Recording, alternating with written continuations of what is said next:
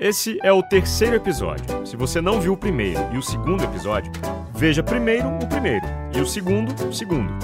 Porque o segundo é depois do primeiro e o terceiro é depois do segundo e, consequentemente, do primeiro também. Para quem assistiu os episódios anteriores, este terceiro episódio é nota 9. Para quem não assistiu o primeiro e o segundo, esse terceiro vira nota 6. Aí você decide. Vale a pena investir mais uns minutos e transformar uma parada nota 6 em nota 9? Aí você quem sabe. Previously on Que filhos você quer deixar para o mundo? O que está faltando mais? Você sente hoje mais falta de português, matemática, história, biologia, química, álgebra ou de criatividade, resiliência, controle emocional? Se você ainda tem influência sobre o seu filho, você ainda está educando.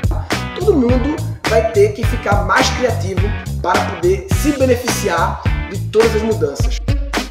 Nesse episódio, vamos compartilhar os quatro pilares para desenvolver a camada que consideramos prioritária dentro do boletim da vida, que é a criatividade. Esse aí é Murilo Gun, professor de criatividade, fundador Keep Learning School e pai da Maria Valentina.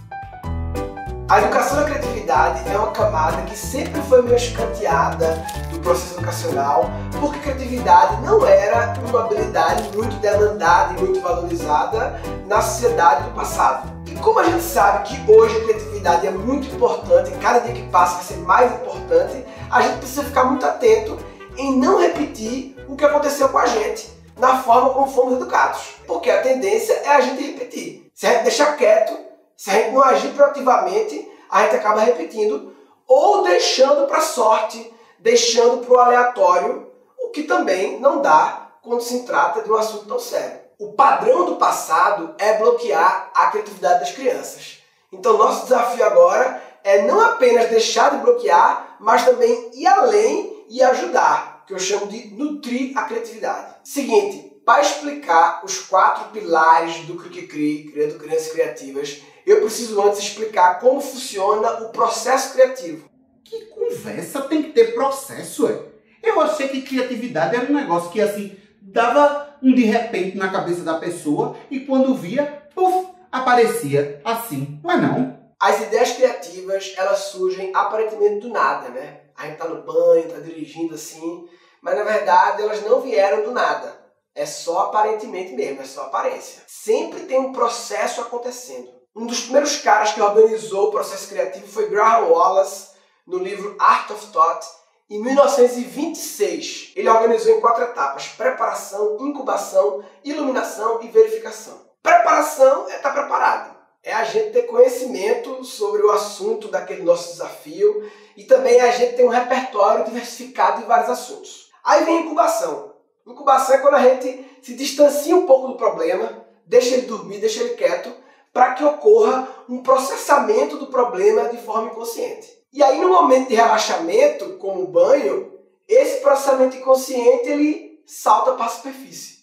E aí surge a ideia, é a iluminação. Surgiu a ideia. E a última etapa é verificação. Se é criativo, é novo. Se é novo, ainda não foi testado, não foi verificado. Então tem que colocar em prática, testar, ver o que dá, processar aquela aprendizagem. Simples assim preparação, incubação, iluminação e verificação. Como eu estudo loucamente essa coisa de criatividade, processo criativo, e com a minha experiência prática de 20 anos vivendo de criatividade, eu comecei a evoluir esse processo. Tá ligado que é BIOS? Quem é mais das antigas de computador conhece o que é BIOS, aquela tela e tal. BIOS vem da era industrial e significa Basic Input Output System. É um sistema básico de entrada e saída. Entre os inputs no caso do computador, os inputs seriam os dados, o que a gente tecla, o que a gente clica. Ocorre o um processamento no processador e o output sai na tela ou na impressora. Uma indústria também é assim. Entra a matéria-prima, o input ela é processada e sai o output, o produto.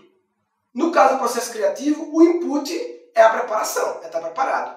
O processamento é quando o nosso repertório começa a ser misturado e aí isso pode ocorrer de forma inconsciente, que é a incubação, ou de forma consciente, quando você usa técnicas, ferramentas.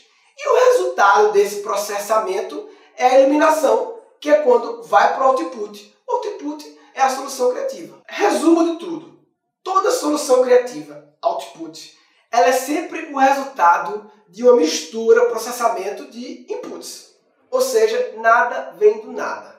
Nada se cria, tudo se transforma. Inclusive, eu inventei uma palavra melhor para criatividade.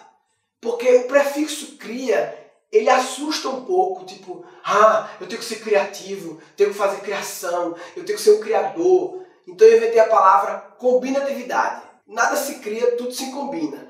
Toda solução criativa, toda ideia é sempre o resultado de uma combinação de inputs. Criatividade é combinatividade.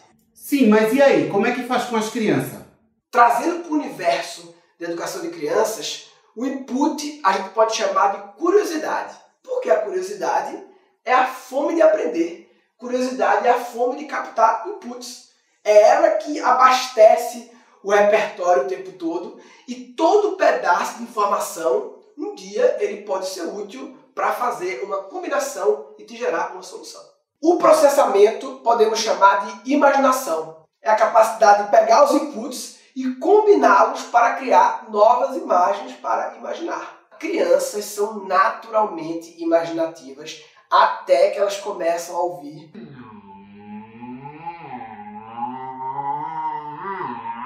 Isso não é brinquedo, não. Brinque direito. É cada moda que inventa. É um inventado de ser inventor. É inventor agora, é? O output podemos chamar de coragem. Capacidade de pegar essa nova imagem que foi imaginada e levar para o mundo, expor, fazer acontecer. Não dá para colocar em prática uma coisa criativa se não houver coragem. Porque se é criativo, é diferente. Se é diferente, tem algum risco envolvido. Se tem risco, tem medo. Se tem medo, tem que ter coragem para enfrentar. Coragem não é não ter medo. Coragem é seguir mesmo com medo. Levanta a mão aí se você concorda que toda criança é curiosa, imaginativa e corajosa. Levanta, papai. Levanta. Levanta mesmo, né? Levanta se você acha levanta. Se não levantar, você não acha. Tá bom. Agora levanta a mão aí se você concorda que nem todo adulto é curioso, imaginativo e corajoso. Levanta aí. Agora levanta a mão aí se você concorda que todo adulto foi criança. Todo adulto foi criança. Crianças nascem curiosas, imaginativas e corajosas. Nem todos os adultos são curiosos, imaginativos e corajosos. O que foi que houve? O que houve foi um problema de ponte, um problema de educação. E agora a gente precisa urgentemente corrigir, fazer diferente. Peraí! Curiosidade, imaginação e coragem. Um, dois, três. Não era quatro pilar, não era? Foi só para ver se você estava prestando atenção, dona Vera. Lembra do loop de feedback, né?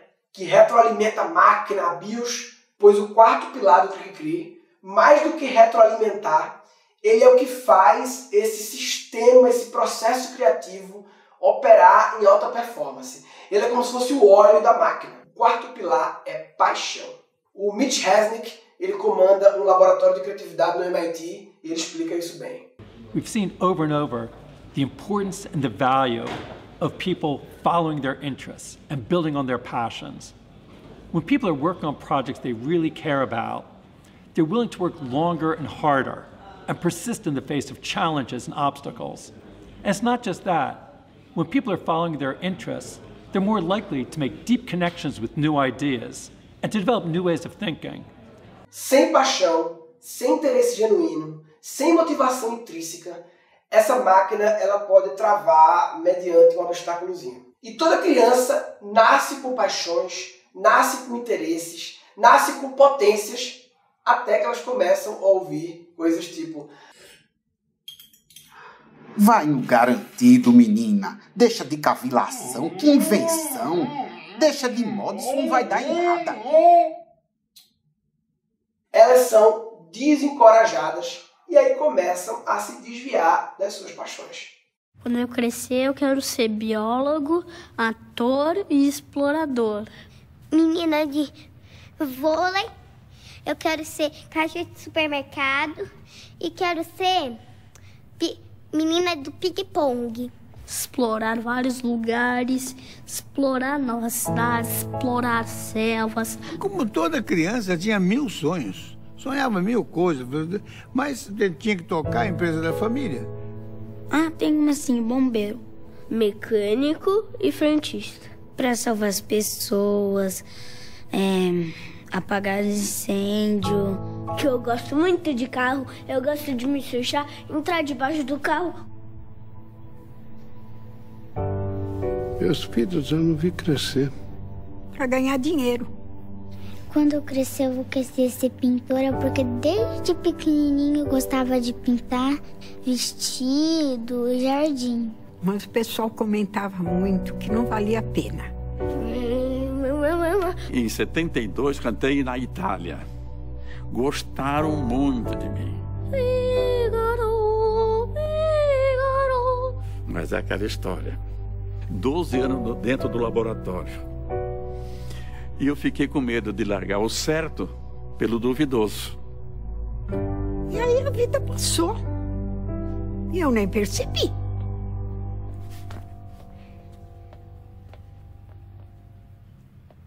Esse vídeo ele consegue ser incrivelmente lindo e triste ao mesmo tempo. Quando eu vejo esse vídeo, eu sempre fico pensando quanta potência já virou pó. O mestre Rubem Alves, ele falava uma coisa muito linda. Ele dizia que milho de pipoca que não passa pelo fogo continua a ser milho de pipoca para sempre. Assim acontece com a gente. As grandes transformações acontecem quando passamos pelo fogo. Quem não passa pelo fogo fica do mesmo jeito a vida inteira. Você lembra o final daquela propaganda que eu mostrei no episódio 2? Beautiful, magical. Em vez de ter que procurar a mágica de novo, não vamos deixar que a mágica se perca. Será que a criança que você foi se orgulharia do adulto que você se tornou? Será que a criança que você educa vai ter que se perguntar isso no futuro também? Resumindo, os quatro pilares para criar crianças criativas são criar crianças curiosas, criar crianças imaginativas, criar crianças corajosas e criar crianças apaixonadas. É interessante que alguns meses atrás, aqui no Brasil, eu encontrei com o Peter Diamandis. O Peter é o cara que fundou a Singularity, é um dos maiores empreendedores do mundo, escreveu o livro Abundância. Rolou um jantar com ele aqui, algumas pessoas, eu fui lá e aí perguntaram para ele assim: Peter, nesse mundo louco, exponencial, tão incerto, você que é pai, como que você vê a questão da educação das crianças? Aí sabe o que ele falou? Ele disse: basicamente tem três coisas que eu me preocupo: curiosity, curiosidade, passion, paixão e grit. Grit, a tradução é meio garra, talvez persistência e tal, que para mim é meio que sinônimo de coragem. Pelo menos no sentido que eu abordo o assunto coragem. E essa mesma pergunta que fizeram para Peter, eu fiz para o meu pai e olha que ele respondeu. É uma coisa que não tem muito receita, não. Sim, não. Né? Meu velho é sábio, né? Essa resposta que ele deu foi muito boa. E é muito importante a gente ter essa clareza de que para educar seres humaninhos não existe uma receita, não existe uma verdade, não existe um jeito certo. Existe a sua receita, a sua verdade, o seu jeito certo. Cada pessoa tem condições diferentes, visões diferentes.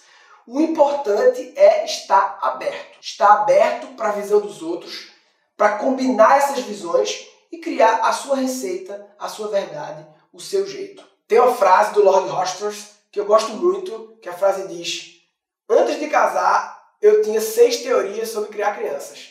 Agora eu tenho seis crianças e nenhuma teoria. É hard work, papai. Isn't easy. It demands your constant attention, frequent sacrifice, and, of course, a healthy dose of patience. And nobody's perfect. To this day, I'm still trying to figure out how to be a better husband to my wife and a better father to my kids. Eu continuo tentando descobrir como ser melhor. Nós nascemos prontos para fazer filho, mas não nascemos prontos para educar filhos. E nunca estaremos prontos. É um processo de melhoria contínua, eterna, keep learning. E um negócio desse nível de complexidade, incerteza e sem receita, a gente não pode querer ser perfeito. Toda frustração vem da lacuna entre expectativa e realidade. Ou fazer esse curso me proporcionou foi justamente que saber que eu não preciso ser o melhor pai do mundo. Não, não preciso disso. Eu preciso ser o melhor pai que eu posso ser. essa foi uma mensagem que entrou na minha cabeça e no meu coração e é uma coisa que eu vou levar é, pelo resto da minha vida. Se a gente criar expectativas de ser perfeito, a gente vai ficar sempre frustrado porque isso não vai virar realidade. Isso que eu estou falando vai além da educação de crianças, é uma parada para a vida. O educador americano John Dewey, ele falava que a meta da vida não é a perfeição, mas o eterno processo de aperfeiçoamento, amadurecimento e refinamento. Progresso é mais importante que perfeição. E esse progresso tem que ser analisado de você para você mesmo. Não é para ficar só se comparando com os outros, não. Não compare o seu bastidor com o palco alheio. É claro que a gente precisa pensar nos outros, porque educar é um processo social que envolve a comunidade ao seu redor. E quando você decide fazer mudanças em relação à educação de filhos, vai ter resistência ao seu redor. Vai ter olhar crítico de um outro pai, de outra mãe, vai ter um julgamento de familiar, tentar sair do padrão, tem esse problema. Mas, como a gente aprendeu com o Mitch, a paixão faz superar obstáculos. Como nós temos paixão pelos nossos filhos, a gente está sempre superando obstáculos por eles. Apesar de não ter receita, tem um bocado de ingredientes. Conhecimentos, teorias, experiências práticas, filosofias, livros, eventos, cursos, um monte de inputs que você precisa conhecer para poder combinar e experimentar.